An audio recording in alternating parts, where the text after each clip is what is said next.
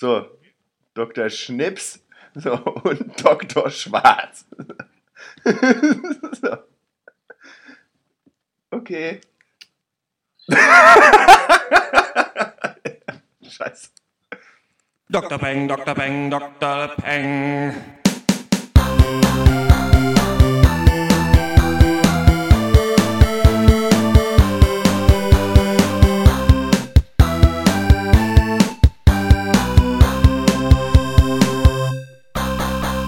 Hallo und herzlich willkommen zum 13. Pencast von www.drpeng.de Pop und Geist. Heute reden wir über den Indie-Horrorfilm The Battery, die neue amerikanische Fernsehserie Penny Dreadful, das neue Fernsehformat auf Vox Sing meinen Song, das Indie-Game FTL und zum ersten Mal verlesen wir hier live in der Sendung Leserbriefe. Mein Name ist Dr. Schwarz und ich rede wie immer mit Dr. Eck.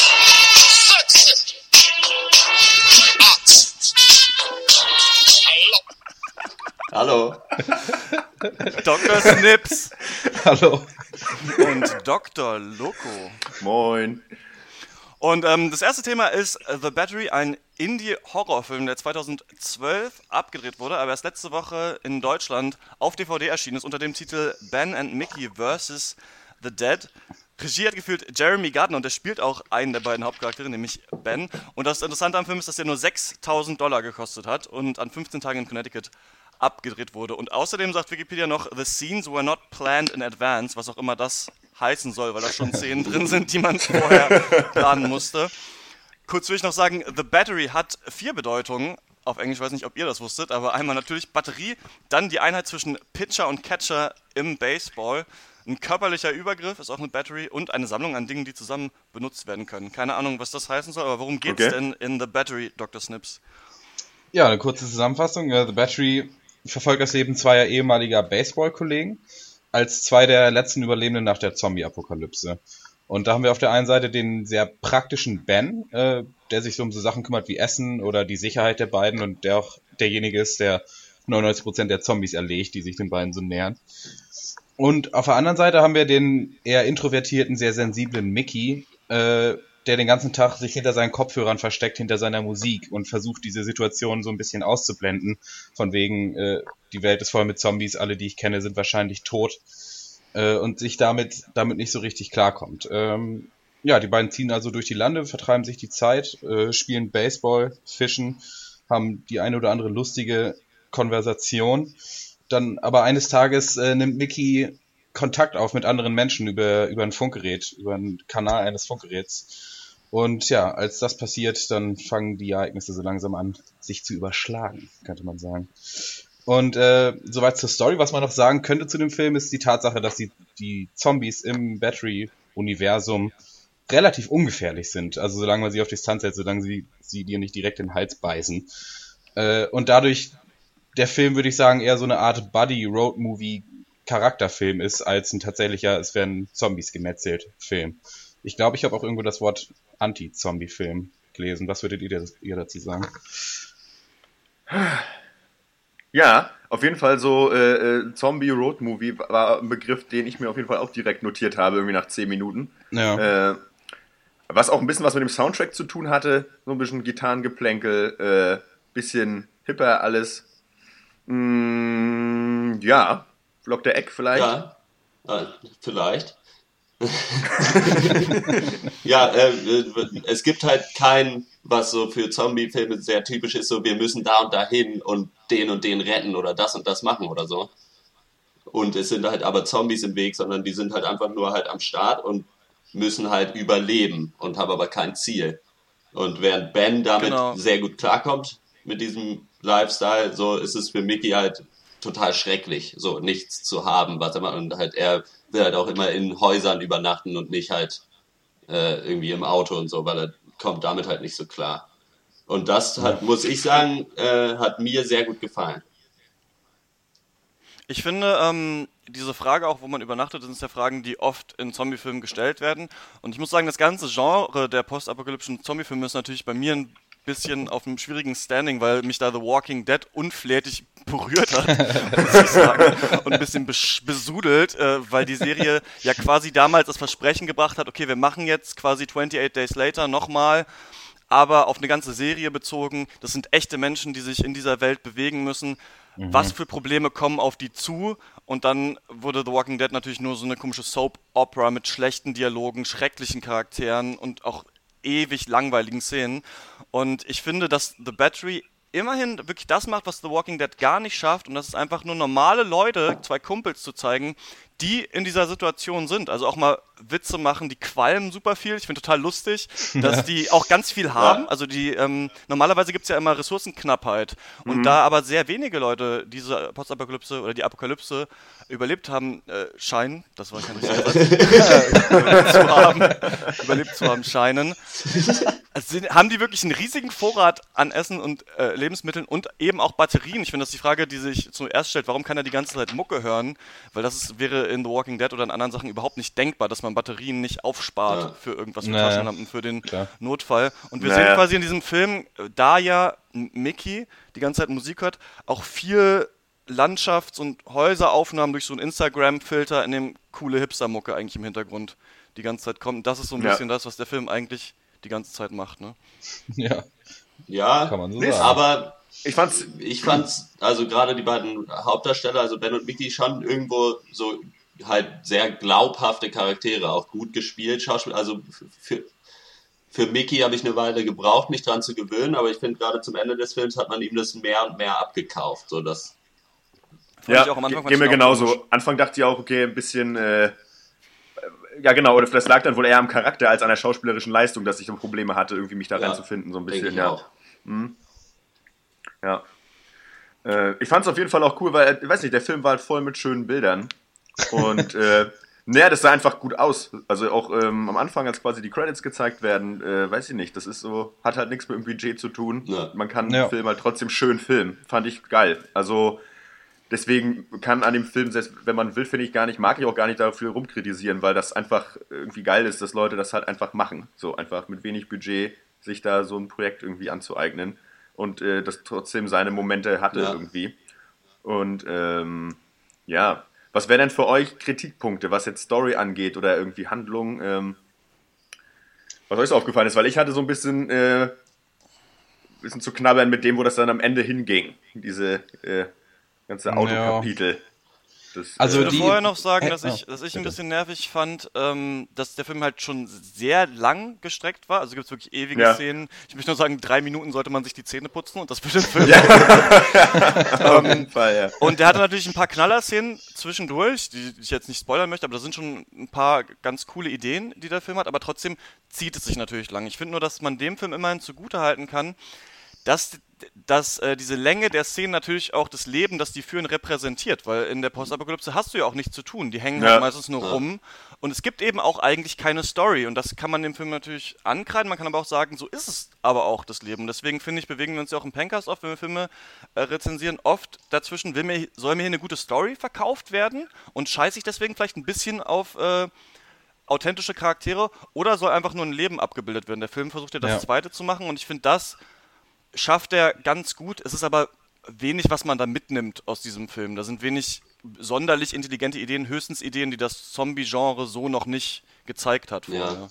Ich muss sagen, dadurch, dass ich die beiden Hauptcharaktere fast sofort sympathisch fand, oder zumindest Ben sehr cool fand, dadurch funktioniert das und dadurch äh, hatte ich auch diese Längen nicht so als, als negativ gesehen in diesem Film. Aber wenn ich diese Typen nicht mag oder sofort langweilig finde, dann funktioniert der ganze Film nicht.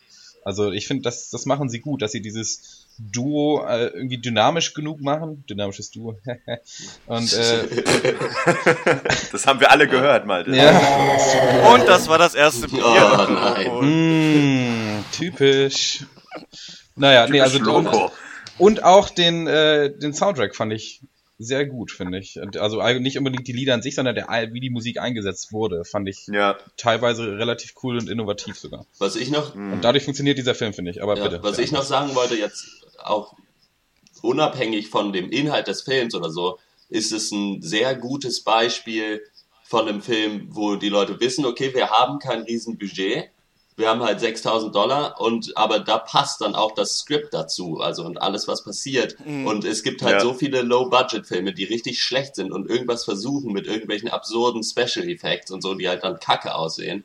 Und das macht der Film ja, halt ja. gar nicht. Und da wird meiner Meinung nach auch bewusst drauf verzichtet. Und es ist einfach, würde ich auf jeden Fall sagen, egal wie man den Film jetzt fand, äh, ein wunderbares Beispiel dafür, dass Low Budget nicht automatisch schlecht sein muss. Ja, und das ist auch, ja, genau. Hm. Ich hm. finde, der Film hat mich ein bisschen daran erinnert an, habt ihr Prince Avalanche gesehen? Nee. nee. Ah, noch nicht. Das ist ah. ein äh, ganz cooler Film. Mir sind gerade äh, die beiden Hauptdarsteller entfallen, aber es sind auch zwei Typen, die quasi, äh, die müssen diese Linien auf der Straße, diese Begrenzungslinien nachziehen okay. im äh, nordamerikanischen Hinterland, glaube ich. Und der Film geht die ganze Zeit nur darum, dass die beiden halt aufeinander rumhängen ja. und ähm, irgendwie aneinander geraten und ja dieses Leben miteinander verbringen, müssen uns halt ein ungleiches Paar aufnahmen. Der Film ist sehr ähnlich, finde ich. Also ich finde, das ist fast wie Prince Avalanche, ähm, nur mit Zombies, weil äh, bei Prince Avalanche ist die Mucke von Explosions in the Sky, was ja gut eine Post-Rock-Band ist, aber auch in so ein ähnliches Genre auf eine Art halt reinschlägt. Und den fand ich mhm. schon ganz gut. Den fand ich besser auf jeden Fall. Also ich fand hier jetzt nicht alle Szenen brillant in The Battery. Aber ich finde, also mein Fazit wäre auf jeden Fall, man kann den sich auf jeden Fall angucken und die Bilder sind schön genug, die Mucke auch irgendwie cool genug, dass man nicht komplett gelangweilt ist. Also man kann sich den, man kann sich den gut reinziehen. Das ist aber jetzt auch kein überragender Film, den man nee. unbedingt gesehen haben muss. Ja, da schließe ich mich an bei der Meinung. Sind wir im Empfehlungsteil? Ich würde den Film auf jeden Fall auch empfehlen, ja. Ich finde, den kann man sich richtig gut angucken. Jo. Mhm. Doch, Alles klar. Ähm, ich hatte da, ich weiß nicht, ob ich ihn empfehlen, ja doch, also allein schon des, Pro des Projekts wegen ähm, mhm. sollte man sich den doch einfach mal angucken, doch, absolut. Hm? Okay. Genau. Und was ist der IMDb-Rating von euch? Bei mir wäre es eine 7, würde ich sagen. Was? Bitte? Was? Bitte? Nichts Eine gehört. 7, würde ich sagen. Ah ja. Zwischen 6 und 7, würde ich sagen. Ich würde ihm auch. Äh, 7,5 bei mir. Ich, oh, würde ihm auch eine 7 geben. Ja, von, von mir auch eine 7. Aber ich muss auch ehrlich sagen, ich hatte mit Ben echt meine Schwierigkeiten. Das hatte ja, äh, dann muss ich, kommt jetzt vielleicht ein bisschen spät, aber weil Dr. Snips das ja ansprach. Ja. Ähm, ich hatte da echt meine Probleme, ein bisschen reinzukommen am Anfang und war dann, flüchtete mich dann in eben die schönen Bilder, die ich bereits erwähnte und irgendwie ah, ja. die äh, gute Filmerei, weil ich fand das echt furchtbar. Und hatte dann eben auch manchmal das Gefühl, äh, dadurch, dass Ben ist ja Drehbuchautor und Regisseur ja, auch, also ja. der Schauspieler, da manchmal das Gefühl, dass er sich die Szenen auch für sich ein bisschen zurechtgeschnitzt hat, um da seinen eigenen Pitch als Schauspieler irgendwie abzuliefern mit mittels des ja, Films. Das kann schon auch ähm, gut sein, ja. Das könnte sein, ja. Das also diese fünfminütige, also naja, egal. ja, ähm, ja, lassen wir es dabei. Trotzdem ich würde sagen, es ist ein gutes Beispiel dafür, ähm, wie viel man mit äh, so einem geringen Budget wie 6000 Dollar schaffen kann. Aber was ich mir noch aufgeschrieben habe und das wir noch loswerden muss, so wenig ist es auch nicht, weil für 6000 Dollar kann man auch 6000 Mal mit euren Müttern schlafen. ei, ei, ei. Weiß ich nicht. Kommen wir zum nächsten Thema äh, einer neuen amerikanischen Fernsehserie auf Showtime. Die heißt Penny Dreadful. Ich bin darauf aufmerksam geworden, weil ich das Cast ganz gerne mag. Wir haben da Josh Hartnett, Timothy Dalton und Evergreen. Und der nächste Gag ist schon lange, ist die Serie aber auch ein Evergreen? der Writer der Serie ist äh, John Logan, den kennt man vielleicht, der hat ähm, Skyfall geschrieben und schreibt auch Bond äh, 24 und 25 und ähm, hat auch äh, Choreo Coriolanus Dr. Loco geschrieben. Den ja, auf jeden Fall. Der ist ganz großartig. Und der Producer ist Sam Mendes und der ist auch bekannt für die neuen Bond-Filme. Und, ja, nicht ähm, nur, Entschuldigung, wenn ich da kurz ein, äh, mal ein, der American Beauty war auch, er war oh, er der Regisseur, ne? Okay. Also, äh, oh. und Road to Perdition, falls man das was sagt, Jarhead. Also, Entschuldigung, äh, wollte ja jetzt nicht äh, reinfahren. Nee, aber American Beauty ist halt schon ein Ding, ne, denke ich. Das ist auch echt ein super Film. Ja. Und Evergreen ja. ist ja auch, spielt ja auch ähm, Vesper Lind in Casino Royale. Und deswegen hat er, haben die sich wahrscheinlich so ihre Posse, die sie da ähm, mhm. wieder in diesem Film ja, Da kennt wohl der eine den anderen. ja. Und äh, Penny Dreadfuls, also die, die Serie heißt ja Penny Dreadfuls, waren früher Groschenromane, in denen im Horrorgeschichten 19. schon die einen. Ja. Genau, und da spielt ja auch die Serie und die haben mal einen Penny gekostet. Und ähm, worum geht's denn in Penny Dreadful? Ja, worum geht's in Penny Dreadful? Im Prinzip geht's um äh, ja, den Afrika-Explorer Sir Malcolm Murray, gespielt von Timothy Dalton, auch übrigens ein ehemaliger James Bond-Darsteller. Genau, das wollte ich sagen. Bond James ja. Bond, der Hauch des Todes, für alle, die das was sagt. Interessant finde ich, ne? weil der ja Elva äh, Green auch bei James Bond drin war und Sam Mendes James Bond gemacht hat und jetzt Timothy Dalton auch. Ja, ja und dann muss ich wieder fragen, Zufall? äh, äh, nicht, denke nicht. nicht. Möchte die Frage ja, beantworten. Dr. Peng wird das aufklären in den kommenden Wochen. ja. einige Interviews in der Hinterhand. Naja, nee. Ich bin gespannt auf Dr. Worum geht's nochmal? Worum geht's nochmal? Irgendwas Sir Malcolm Murray auf jeden Fall. Vanessa Eves, gespielt von Eva Green. Äh, und halt äh, Josh Hartnett, Bieland, äh, Ethan Chandler.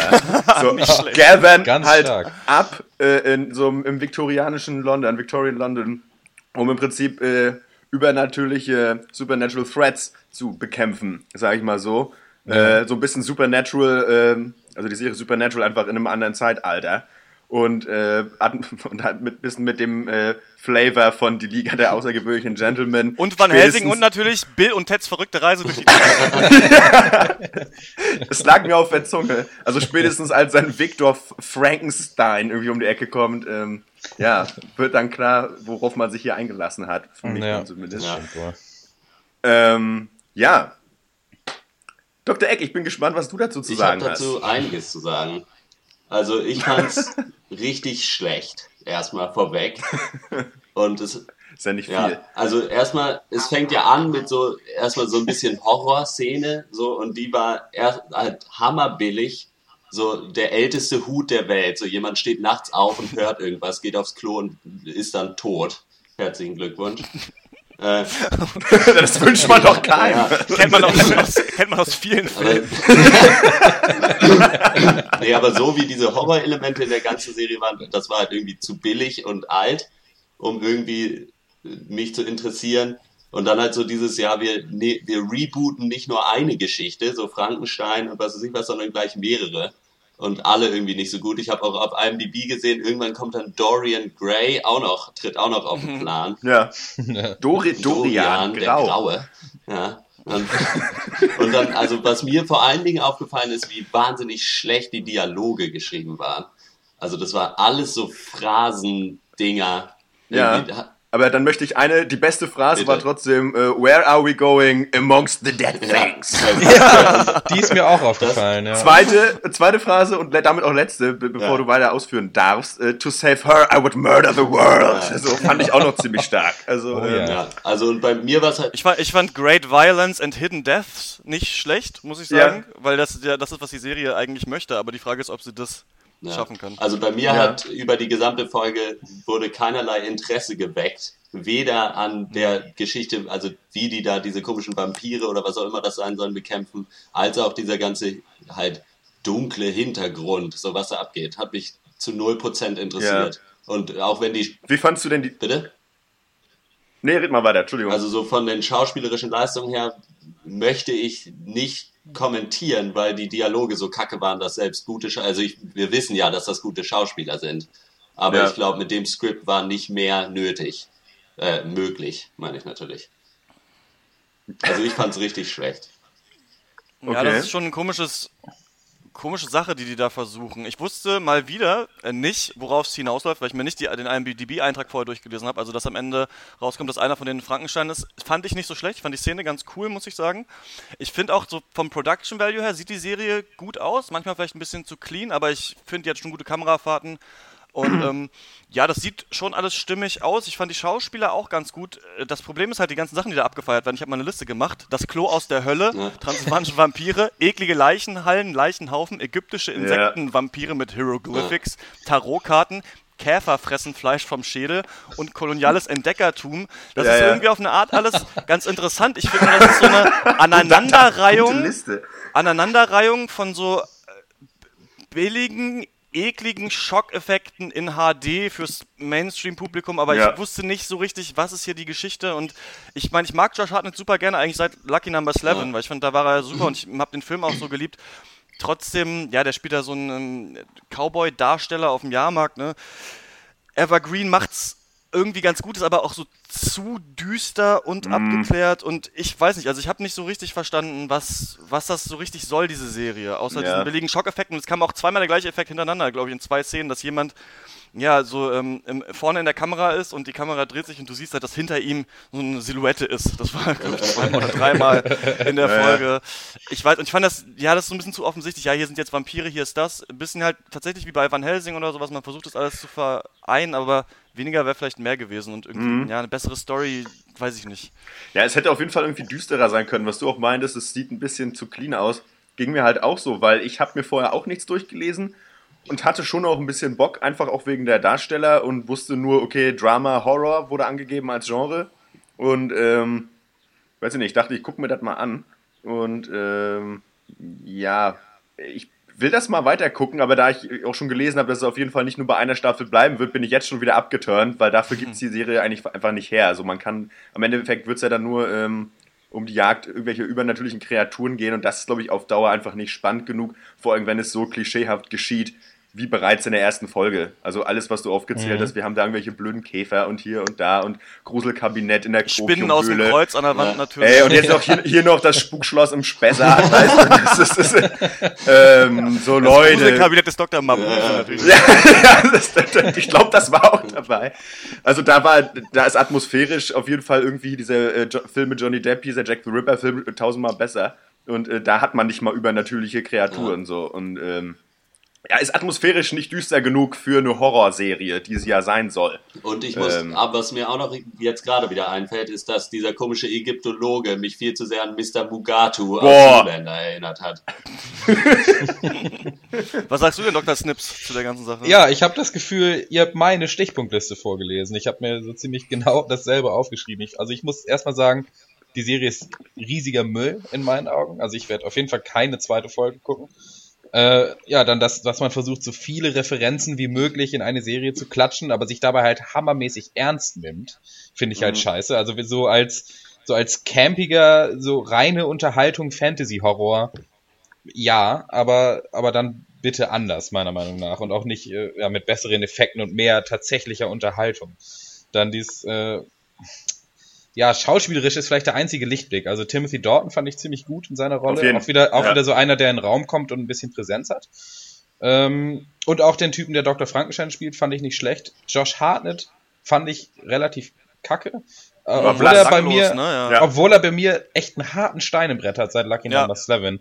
Äh, also fand ich ihn wirklich nicht gut in dieser Serie leider. Und die Dialoge sind ja. so staubig, so abgetreten, also weiß ich nicht. Nee, ich, hab, ich, hab mir konnte noch, der Serie ja. nichts abgewinnen, muss ich ganz ehrlich sagen. Nichts. Ja. Ich habe mir versucht einmal vorzustellen, würde ich das noch geil finden, wenn hier nicht die Leute wären, ne? Also, also die Schauspieler. Ja, dann muss ich einfach sagen, nein. Dazu, ja. Ganz klares Nein. Also, ähm, ja, für Nö. mich ist es handwerklich irgendwie alles ganz gut gemacht, aber mhm. da ist keine richtige Seele, die das Ganze zusammenhält. Ich finde auch so von, das wechselt von Setting zu Setting und in, in, die Räume an sich sind gut ausgestattet und sehen gut aus, aber erst sind wir auf dem Jahrmarkt, der für sich gut aussieht, aber dann sind wir auf einmal unten in so einem, wie so einem U-Bahn-System, das sah so viel zu modern aus, fand ich, auch von der Belichtung. Ich weiß gar nicht, wo dieses Neonlicht da scheinbar hergekommen ist. Mhm. Und das hat mich auch immer so ein bisschen rausgerissen. Ich fand so die, das ist ja schon gut eklig auf jeden Fall. Also ja. da sind schon gute Splatter-Effekte drin. Man sieht so. auch wie bei The, bei The Battery zweimal ein männliches Glied. Das ist auch was Neues. ja, ich habe auf jeden Fall einen Schreck Stimmt, gekriegt. Ja. Also, ja gut, der lag äh, aber auch lange in einem Eisbad. Ne? Also, muss man dazu sagen. Muss man sagen. Aber ähm, ja, und dann eine eklige Skalpell-Szenen, wie Körper aufgeschnitten werden. Vielleicht kommt da irgendjemand, der genau das mal im Fernsehen sehen wollte, auf seine Kosten. Aber ja, ich mhm kann es auch nicht empfehlen. Fand es, glaube ich, nicht so super scheiße wie ihr, aber auch wirklich nicht gut. Ich frage mich halt, wer die Zielgruppe dafür ist, weil ich ja, das habe ich mich auch gefragt. Genau, als ich den Titel halt ge gehört habe, Penny Dreadful, dachte ich erst, das wäre ein Mädel, halt Penny Dreadful, ja. so, sowas wie äh, Emily the Strange, nur halt aus dem 19. Jahrhundert und äh, aber irgendwie, weiß ich nicht, vom Gefühl her würde ich auch sagen, das ist tatsächlich was für 14-, 15-jährige Mädels, die sich halt das erste Mal so eine Horrorserie reinziehen und äh, weiß ich nicht ich weiß nicht, wer sonst die Zielgruppe sein könnte, ehrlich gesagt. Ja. Keine Ahnung, weil das ist doch. Ägyptologen wahrscheinlich. Ja, schon so die, die Supernatural. Ägyptologen, ja, die es witzig finden, deutsche äh, Forscher irgendwie. Äh, Trotzdem muss ich sagen, muss ich ganz ehrlich sagen, dass ich immer noch sowas immer mit deutschen Sachen vergleichen muss und ich es schon erstaunlich finde, wie viel Kohle in Serien gepumpt wird und wie gut die aussehen. Also auf jeden Fall. Finde ich ja. trotzdem echt wirklich erstaunlich. Ja. Also auch wie gut die Kamerafahrten waren und sowas. Das war ja wirklich alles gut gemacht. Also es ist nur halt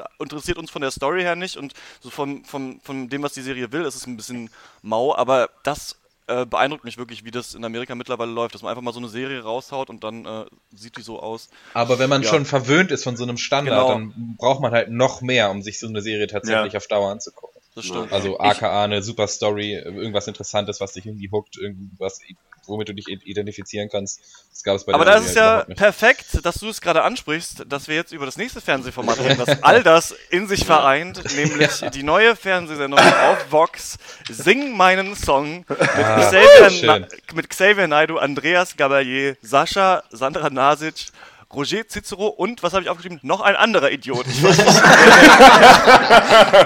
ich habe nur blaues Sakko, blaues Sakko und äh, Strohhut. Das ist so ein bisschen auch dieser Tim Bensko deutscher Pop-Look scheinbar, den man immer irgendwie abzieht. Ja, der ist auch noch der dabei. immer rocken.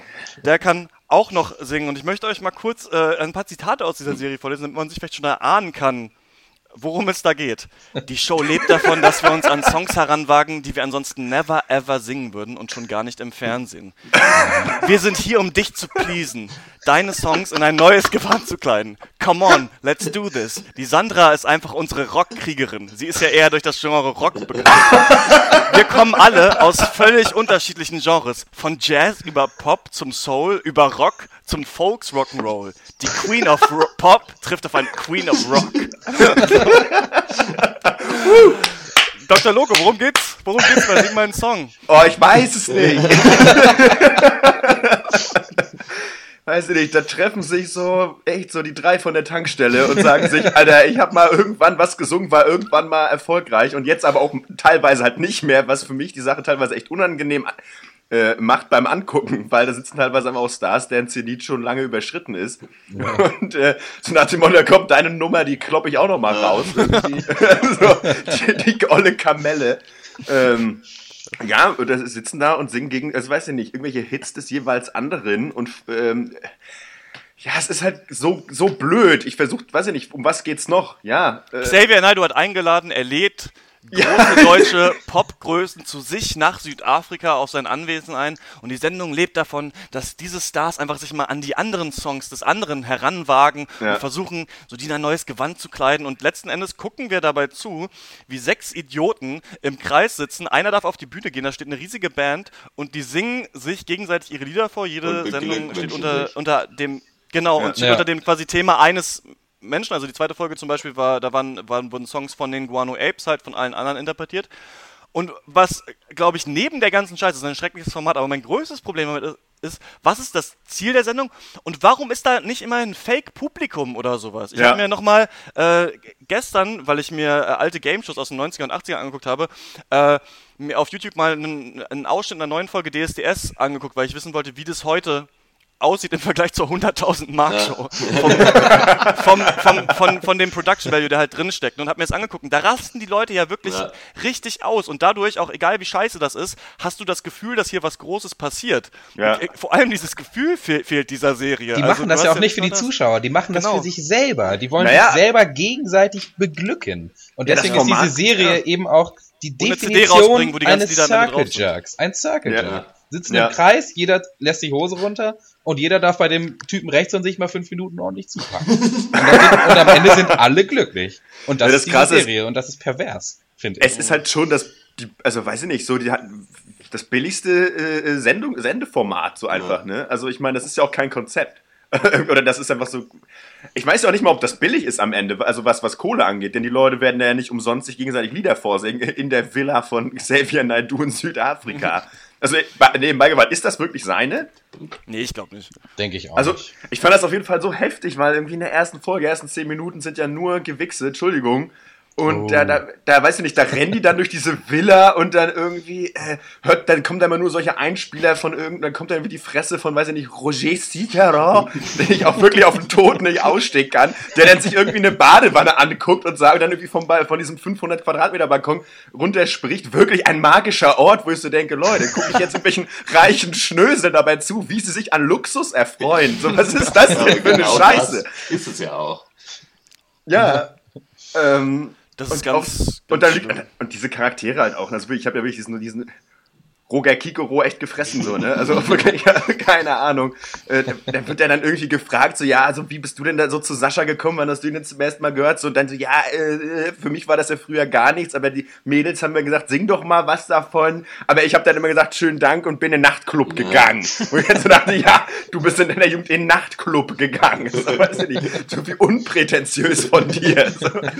Das ist interessant ist ja, dass es tatsächlich ein neues Fernsehkonzept ist. Ich weiß nicht, ob es es in den USA oder sowas auch gibt, aber das ist ja schon eine neue Idee. Und ich finde an sich die Idee, dass man eine Covershow macht, wo Bands andere Bands covern, nicht hundertprozentig uninteressant, weil ich bin Nö, absolut, ein Fan nee. von Coverversionen. Ich ja. finde Coverversionen geil und äh, das finde ich an sich nicht so schlecht, aber natürlich in dieser ganzen Aufmachung und wie das da läuft, und das ist auch alles, das sind ja auch alles Popstars. Sagen wir, okay, Guano Apes nicht, aber die machen ja. auch sehr mainstreamigen Rock so und das sind schon nicht einfach die krassesten verschiedenen Genres, die sie sich da irgendwie zusammengereiht haben. Das ist schon alles der gleiche Müll. Ich meine, Sarah Connor und, und Xavier Naidoo, ich weiß es ja nicht.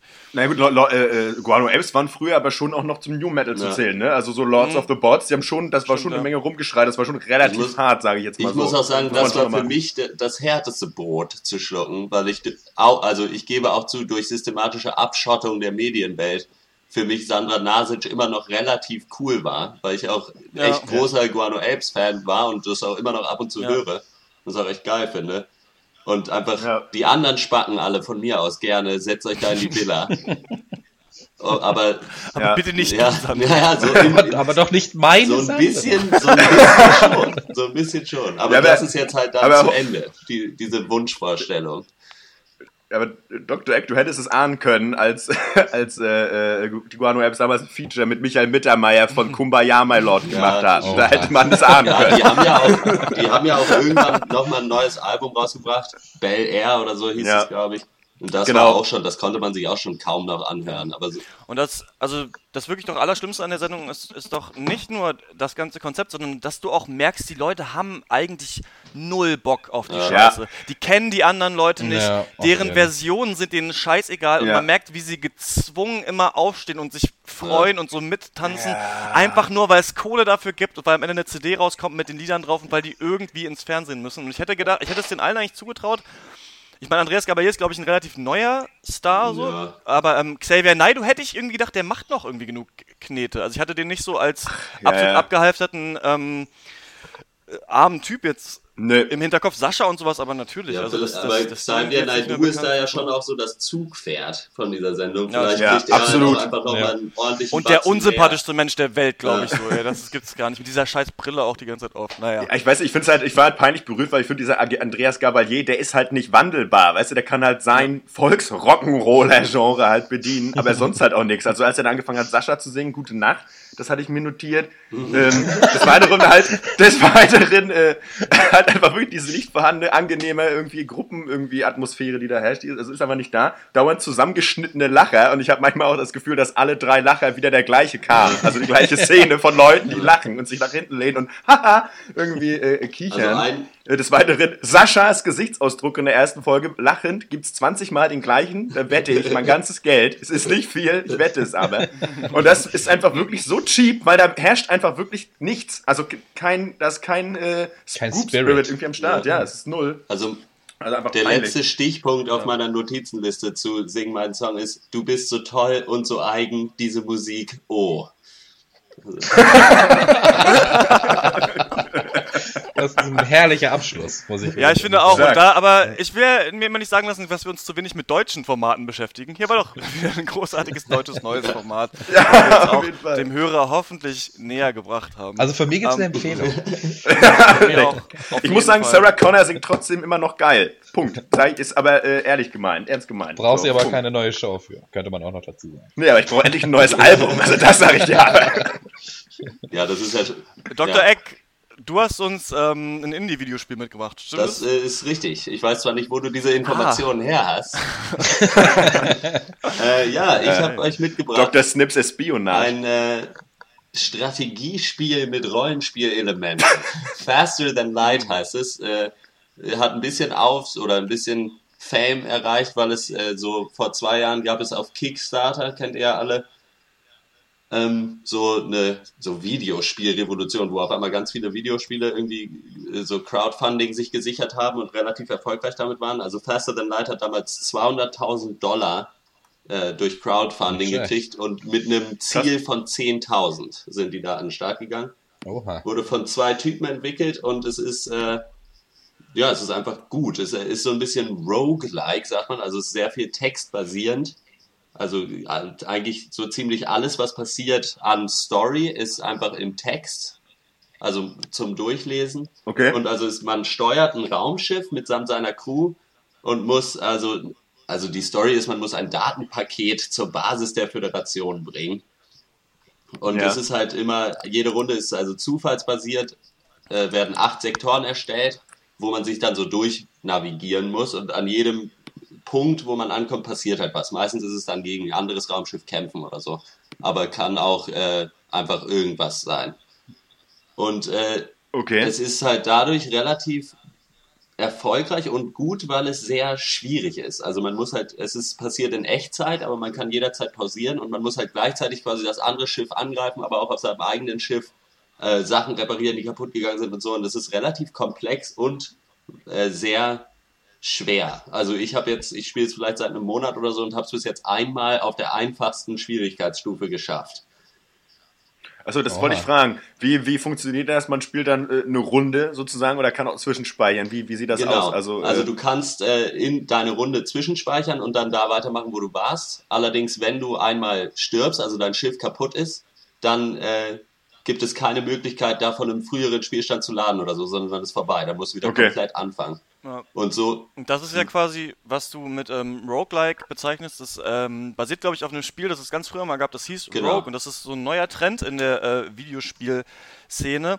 Das hat auch äh, Spiele wie Spelunky oder Binding of Isaac oder ähm, Rogue mhm. Legacy mhm. machen ja. das. Da geht es quasi darum, dass es ein Spielkonzept gibt. Bei Spelunky zum Beispiel spielt so einen kleinen Indiana Jones und muss halt immer tiefer in der Höhle vordringen. Alle Ebenen sind Level ja.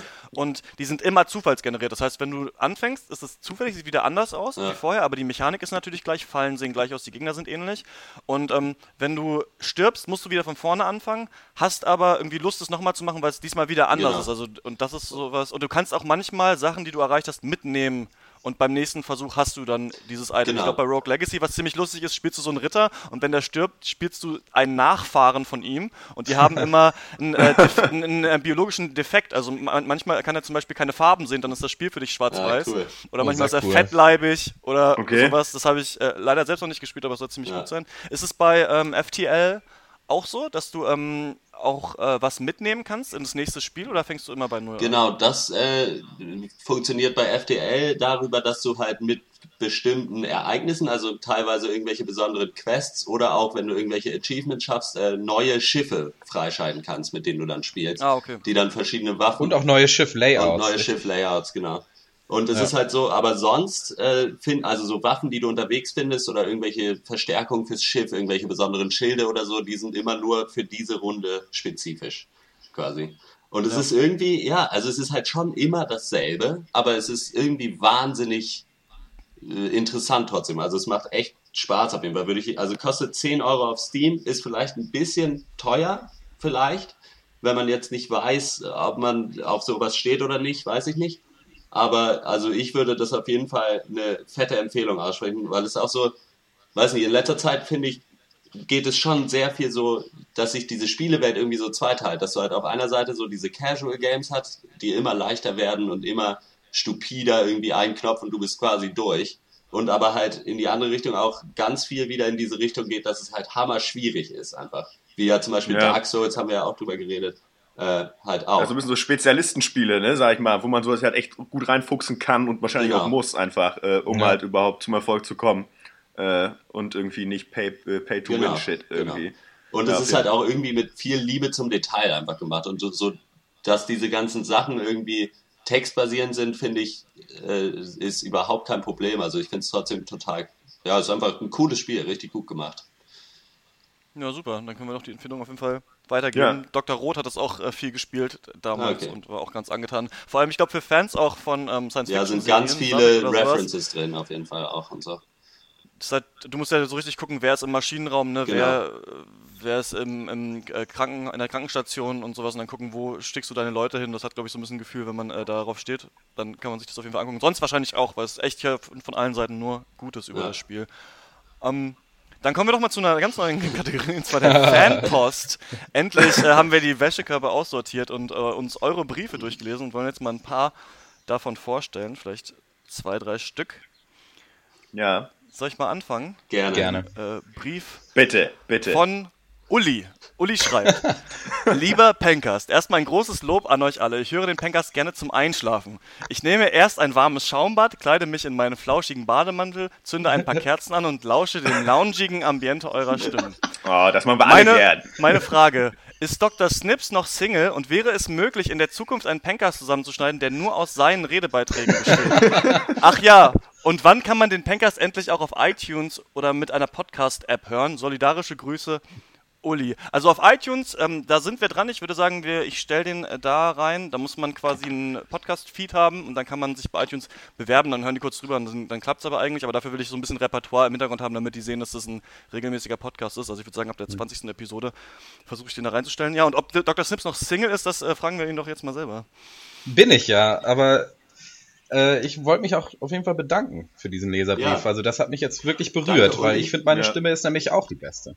Ah, ja, ja, nee, ja. und dass du heimlich an dem äh, an diesen Zusammenschnitten arbeitest, wissen wir auch alle. Danke. Ja, selbstverständlich, selbstverständlich. Also die wird es auf jeden Fall, die wird es dann auf jeden Fall geben.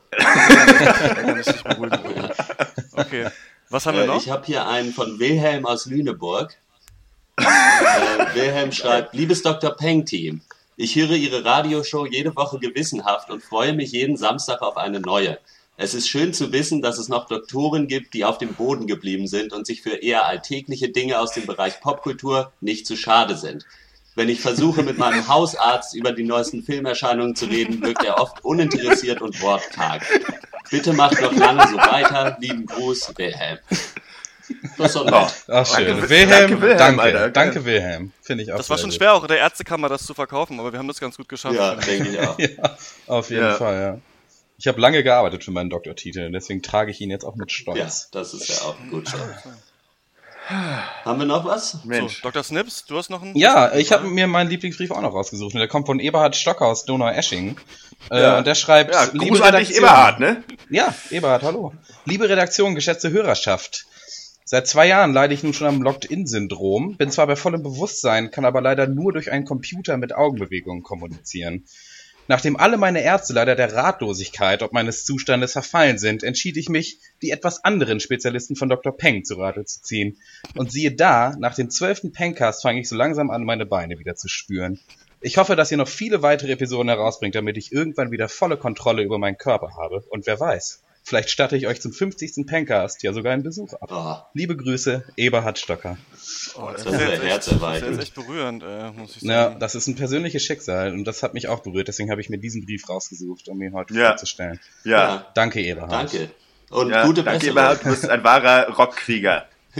Ja.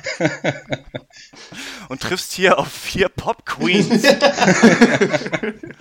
ja, dann würde ich sagen, ähm, dann war das der, der dann war das der Pencast für diese Woche von www.drpeng.de. Wenn auch ihr Leserpost habt, die ihr uns gerne zukommen lassen möchtet, dann schreibt uns eine E-Mail an drpeng@gmail.de oder folgt uns auf Twitter oder schreibt einen Kommentar bei dem Artikel zum Peng. Oder schickt uns eine Postkarte mit Peng A oder Peng B. An unsere Adresse, die ihr dann auch im Internet finden könnt. Das war der Pencast für diese Woche. Ich hoffe, ihr hattet Spaß beim Hören. Wir sehen uns oder hören uns. Bis dann. Ciao.